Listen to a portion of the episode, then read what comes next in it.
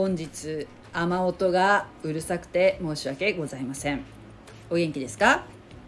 イエス・キリストは私たちの罪の身代わりになられて十字架にかかって死んで墓に葬られそして3日目によみがえった。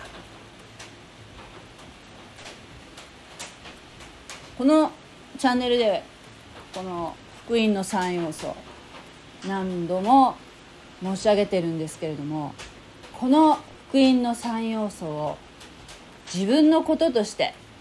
自分の罪の身代わりになって死んでくださったんだということを心から受け入れてそしてイエス・キリストが自分の主神様である私の救い主であると信じてこの方についていくと。心に決めた人この人は神の裁きから救われて永遠の命をいただくことができる。というのが、まあ、キリスト教の、信仰の中心になってくるわけですけれども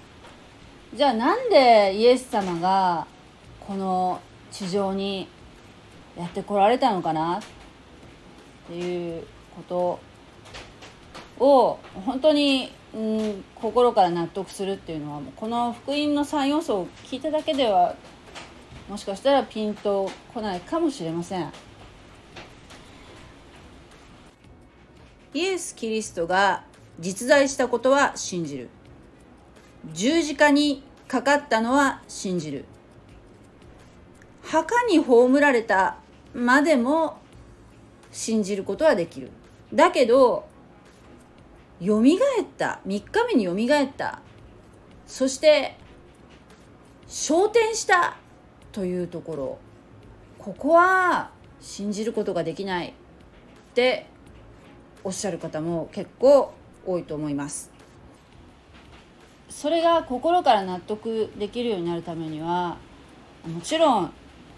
その福音の3要素を受け入れた時に、えー、精霊様がその瞬間宿りますからその精霊様の導きによってだその語りかけによって私たちは本当に心から信じられるように変えられていくんですけれどもそれと合わせて、えー、聖書の世界観を学ぶっていうこともとても大事だと思うんですね。今私は創世記のところを、えー、ゆっくり学んでるんですけれども、えー、創世記というのはの人間が、えー、神様によって作られましたそしてこの世界の全てのものが神様によって作られました、えー、ところがそのせっかくもう素晴らしいもう世界であったこの地上が、うん、アダムがそのサタンのね蛇蛇を介してそのサタンが働きかけてきたわけですよね。そのサタンのそそのかしに乗って、えー、神様が食べてはいけないという教えてくださっていた善悪の知識の木の実というものを食べてしまったがために神様の、えー、くださったね霊というものがね神様の霊が死んでしまってそしてそこに、えー、悪魔の言葉が入ってきたわけですね人間の中に。そして罪というものがこの世界に入ってきました。アダムは最初の人であるアダムという人は全人類のまあ代表的存在なわけですね。だから彼が背いたことは彼だけの問題ではなくてそれから後の全ての人類にその罪というものが入ってくるという原因になってしまうわけです。人間はそれ以降、えー神様に背を向けて自分基準で生きようとする性質を持つようになりました。またアダムの罪によってこの世界にそれまでなかった死の問題とか病とかそういった歪みが、えー、この世界に入ってきたんですね。神様は救済策として約束をしてくださいました。やがて、えー、救い主救世主がこの地上に来られると、えー、聖書箇所は創世紀3章15節。私は恨みを置く。お前と女との間に。お前の末と女の末との間に。彼はお前の頭を砕き。お前は彼のかかとを砕くであろう、えー、という、えーまあ、メシア予言ですね、えー、これをメシアが到来することを、えー、神様は約束してくださったんです。そして神様は約束通り今からおよそ2000年前この地上に神様が人となって精霊様によって身ごもった乙女マリアを通してイエス・キリストはお生まれになりました。そして私たちの罪の身代わりになって十字架についてくださったと、えー、こういうお話なんですね。イエス様は十字架に疲れそして死んで墓に葬られ3日目によみがえった。ここまではよく聞くんですけれども。でその後イエス様はどうなったでしょうか。よみがえったイエス様はその後40日の間弟子たちの間に現れてくださいました。でその間にもいろいろなことを教えてくださいました。それからイエス様はベタニアの近くまで弟子たちを連れて行き手を挙げて祝福されました。そして祝福しながら彼らから離れて行き天に上げられたのです。これはルカの福音書24章の50節51節に書いてあります。それからイエスは彼らをベタニアの近くまで連れて行き手を挙げて彼らを祝福された。祝福しておられるうちに彼らを離れて天に上げられた。彼らはイエスを拝し非常な喜びを持ってエルサレムに帰り絶えず宮にいて神を褒めたたえていた。ここで挙げられた天に挙げられたっていう風な受け身の表現になっているところに注目したいんですけれどもイエス様は100%人間でありながら100%神様でもあられるお方なんですね。人間でなければ死ぬことができません。死ななければ、えー、私たちの罪の身代わりになって十字架で死ぬことはできませんよね。そして同時に神様でなければ私たちの罪をあがなうこと私たちの罪の身代わりになってくださることはできないわけです。私たちを救うことはできない。だから、え、人間であるということと神様であるということを併せ持った存在であられあられるんですね、えー、イエス様が天に変えられることを昇天という言い方をします。で私たち信者が、えー、死ぬ時死んで天に帰る時。これも昇天という言い方をするんですけれども漢字が違うんですね。イエス様の場合は「昇る天」と書いて昇天と言います。そして私たち信者の場合はですね天に招かれるという意味の召されるという漢字を使った昇天という字を使うんですね、えー、イエス様は神様だからご自分のご意志で天に上がることはもちろんできたはずなんですけれどもこれはイエス様は天に昇ったという意味で文字通り昇る天の昇天と表現しつつも自力ではなく父なる神様によって天に上げられたということを示しているんですね。そういう意味ではまあ私たち信者と同じ昇天というこう招かれたというふうな父なる神に招かれたという焦点ですね。という要素を、まあ、内包しているとも言えるわけです。イエス様は神様でありながら信者の復活の初歩でいらっしゃる。これちょっと難しい概念なんだけどなんて説明したらいいんだろうね。私たちこのイエス様を信じる者っていう私たち信者はね信者になると私たちはですよやがてこの肉体は滅んで肉体はもう腐ってもう土に帰るんだけど新しいメイドインヘブンの復活の体を終わりの時にいただくことができると信じてるんですね。復活の体ですよ。その復活の体を栄光の体とも言いますけどイエス様はまず最初に持たれたわけですね。イエス様はね、えー、幽霊になって、えー、私たち人間の弟子たちのね前に現れてくださったわけじゃないんですよ。ちゃんともうお魚も食べれるような、えー、肉体。でも地上で地上の成分でできてない、えー、メイドインヘブンの体を持って復活されたわけですね。そして私たちもそのうちメイドインヘブンの素晴らしい病気しない死なない体をいただくことができます。その初歩なんです。初めてのナンバーワンの、えー、持ち主なわけですね。イエス様の今の肉体は。その体のままで挙げられたの、ね、これ大事なところなんだよね、えー、第一コリントの15章20節にこんな風に書いてあります。しかし事実キリストは眠っている者の初歩として死人の中からよみがえったのである。イエス様は霊体じゃないの。霊体じゃなくて肉体を持って復活されたの。でもその肉体は、えー、メイドインヘブンの、え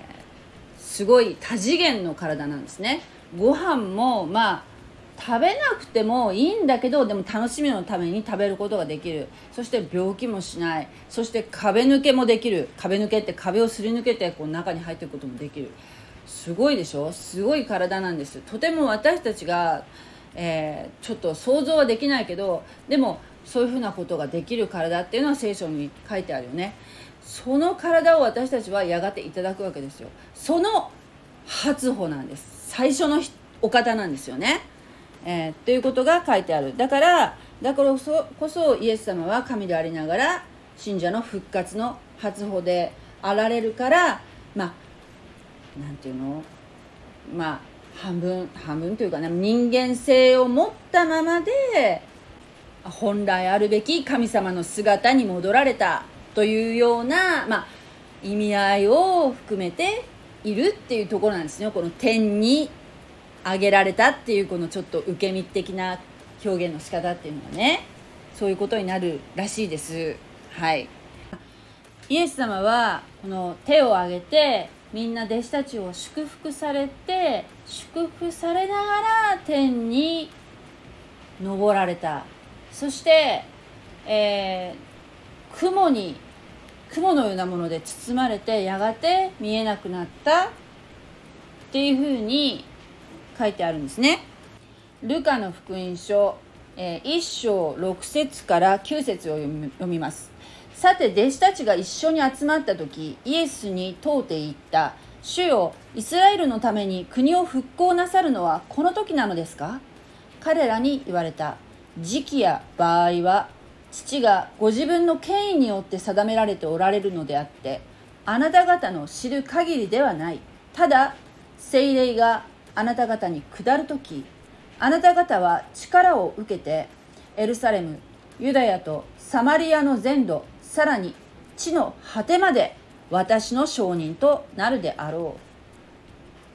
こう言い終わるとイエスは彼らの見ている前で天に上げられ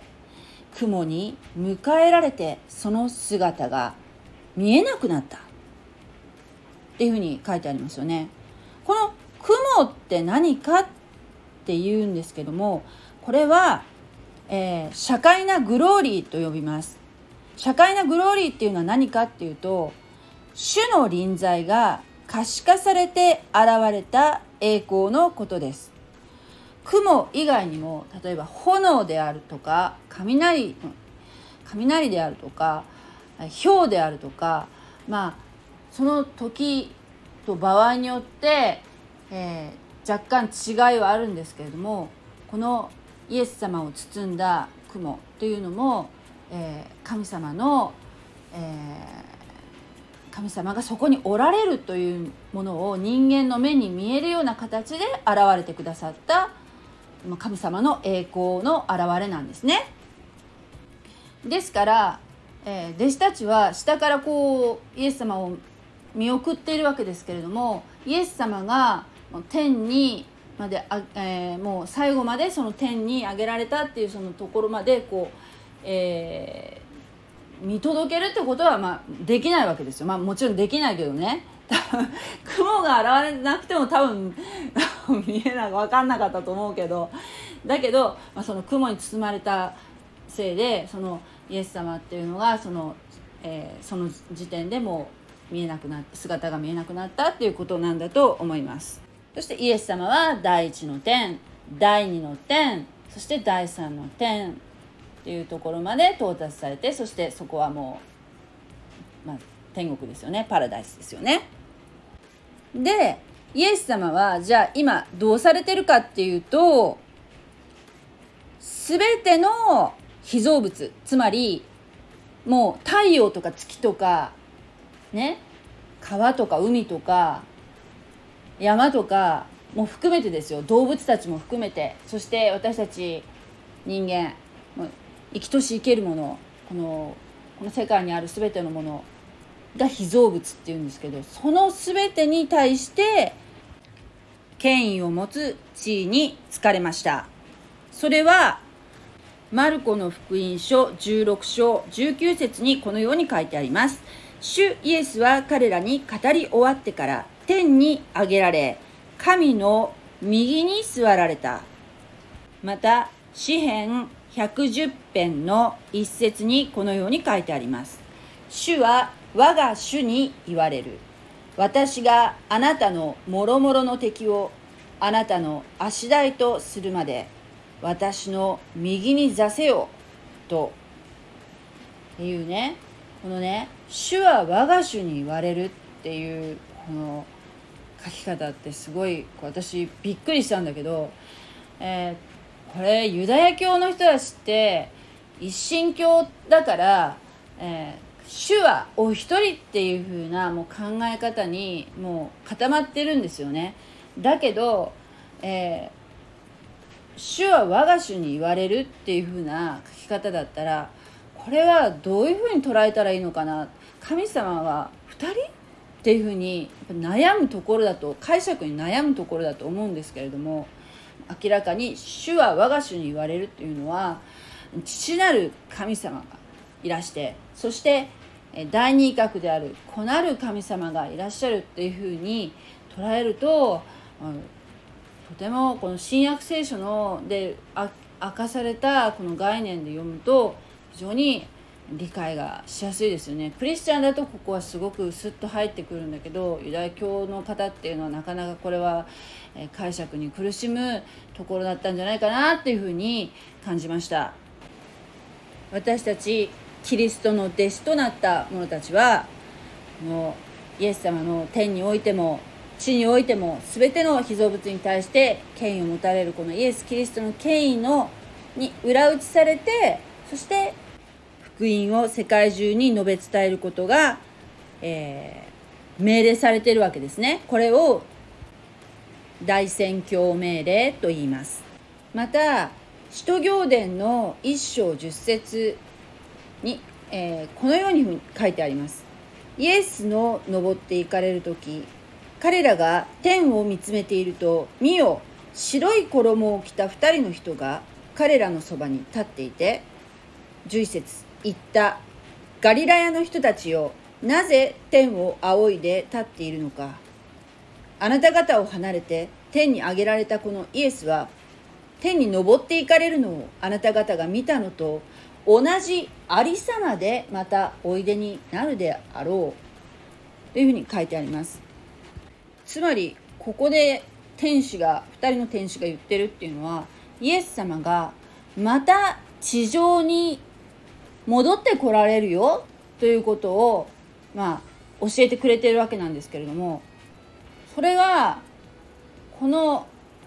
同じこのベタニアに降り立つわけではなくて同じような様子で来られるよっていうようなことを言ってるわけですね。ベタニアに再臨されるわけではない。ではどこに再臨されるのか？ということがこれも諸説あるんですけれども、えー、聖書に記されている箇所を言いますね。イザヤ書63章1節。このエドムから来る者シンクの衣を着てボズラから来る者は誰か？その装いは華やかに。大いなる力を持って進み来る者は誰か。義をもって語り救いを施す力ある私がそれだ。何故あなたの装いは赤く？あなたの衣は酒舟を踏む者のように赤いのか？私は一人で酒舟を踏んだ。諸々の民の中に私とことを共にする者はなかった。私は怒りによって彼らを踏み憤りによって彼らを踏みにじったので彼らの血が我が衣に降りかかり我が装いをことごとく汚した。報復の日が我が心の内にあり我が贖いの年が来たからである。え今私は口語訳聖書で読んだので、えー、ボズラっていうふうに書いてありますけれどもまあ、ボツラとも言います。このボツラっていうのはヘブル語で今のペトラです。ペトラっていうのはギリシャ語の、えー、呼び名ですね。ボツラもペトラも同じ場所です。あるいはエドムとも言います。えー、ヨルダンの南部にある場所ですね。ここにイエス様は再臨されます。ですからイエス・キリストの再臨はオリーブ山でもなくベタニアでもなくこのボツラなんですね。もう一つ旧約聖書の2箇所というのがあるんですけど2箇所の2章の12節をお読みいたします。ヤコブよ私は必ずあなたをことごとく集めイスラエルの残れるものを集める。私はこれを檻の羊のように牧場の中の群れのように共に置く。これは人の王旗によって騒がしくなる。これは実はの大観難時代というこう7年間の大観難時代というのが終わりの時にあると。予言されているんですけどもその時に、えー、イスラエルの残り残れるものっていうのは、えー、ユダヤ人たちのことなんですけどこの人たちの、えー、退避所逃げるこのシェルターのようなところが、えー、おそらくその神様が用意されたところがあると。その場所が予言されている場所なんですけれども私はこれを檻の羊のように檻の羊って書いてありますけどこの檻っていうこの囲いですね。これは、えー、ボツラの羊っていうふうにヘブル語だとボツラの羊って直訳するとそうなるらしいんですね。つまり、えー、イスラエルの民はこの、えー、ヨルダン南のボツラに集められると。避難しているということがここから読み取れると言われています。このボツラにイエス様は再臨されるわけです。はい、ヨハネの黙示録の12章の6節にもこのように書いてあります。女は荒野へ逃げていった。そこには彼女が1260日の間養われるように神の用意された場所があった。つまり、この女というのはイスラエルの残れる者たちのことを指していますが、えー、神様が用意された場所、つまりボツラに、えー大観難時代7年間の大観難時代の後半の3年半を、えー、神様が守ってくださる場所つまりボツラに、えー、イスラエルの残れる者たちが退避しているということがここから読み取れます。大観難時代の時はもうすでにクリスチャンは、えー、天に上げられていて地上にはいません。信者はその時天にいますのでイエス様と一緒にこの地上に天使とあと信者ですねが、えー、天からこの地上に戻ってくるわけです。イエス様と一緒に。だけど戦うのはイエス様お一人なんですね。お一人で戦われます。イエス様の衣は真っ白ですよ。ねイメージ通り皆さんのイメージ通り真っ白です。ですがイエス様の衣は真紅の衣と表現されている。これはどういうことかっていうとイエス様が剣を持って戦われるわけですね。このイスラエルを攻める者たちと一人で戦われるわけです。私たちは戦いません。そしてその返り血がイエス様に、えー、かかってそして真っ白い衣が真っ赤に染まるというふうになるわけです。イエス様はとっても優しいもう慈悲深いお方、えー、救い主として、えー、2000年前来られましたが次に再臨される時はイエス様は剣を持った裁き主として地上に帰ってこられるわけです。よくハルマゲドンの戦いっていうふうに言いますけれどもこのハルマゲドンというのはイスラエルのメギドの丘という場所でここに、えー、イスラエルを攻める世界中の、えー、軍隊が集結するんですね。ヨハネの黙示録16章16節口語訳ではこのように書いてあります。3つの霊はヘブル語でハルマゲドンというところに王たちを招集した。これを新共同訳ではどのように書いてあるかというと、えー、16章16節にはえっ、とですね汚れた霊どもはヘブライ語でハルマゲドンと呼ばれるところに王たちを集めた。書いてあります。つまりえー、サタンと、えー、反キリストと偽預言者の悪の三位一体ですね。これと、えー、イエス様のこう霊の戦いであるわけですね。このハルマゲドンの戦いと呼ばれるものはね。でこの悪の三位一体に率いられたこの地上の王たち軍隊軍隊は、えー、黙示録の19章19節にこのように書いてあります。なお見ていると獣と地の王たちと彼らの軍勢とが集まり馬に乗っている方とその軍勢とに対して戦いを挑んだ。つまりイエス様とそして、えー、それに続く天使や、えー、クリスチャンたちの軍勢とそして、えー、に対してですねこの、えー、悪の三位一体と地上の王たちの軍は、え、戦いを挑んだと。いうふうに書いてありますね。聖書言では反キリスト軍はメギドの丘つまりハルマゲドンに集結するとは書いてありますけれどもですがイエス様はそこにはえー、再臨されず、えー、このメギドの丘に集結した軍隊がこのユダヤ人たちが避難しているこのボズラに、えー、攻めてくるわけですねそしてそこにイエス様が来られて一人で戦われるわけですよ。結果はもちろんイエス様の大勝利ということになります。イエス様はイスラエルの敵に勝利して後オリーブ山に立たれます。その時オリーブ山はなんと真っ二つになると。地殻変動で真っ二つになると予言されています。それはゼカリア書14章3節から5節までお読みします。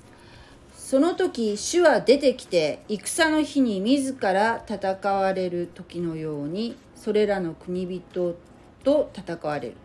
その日には彼の足が東の方エルサレムの前にあるオリーブ山の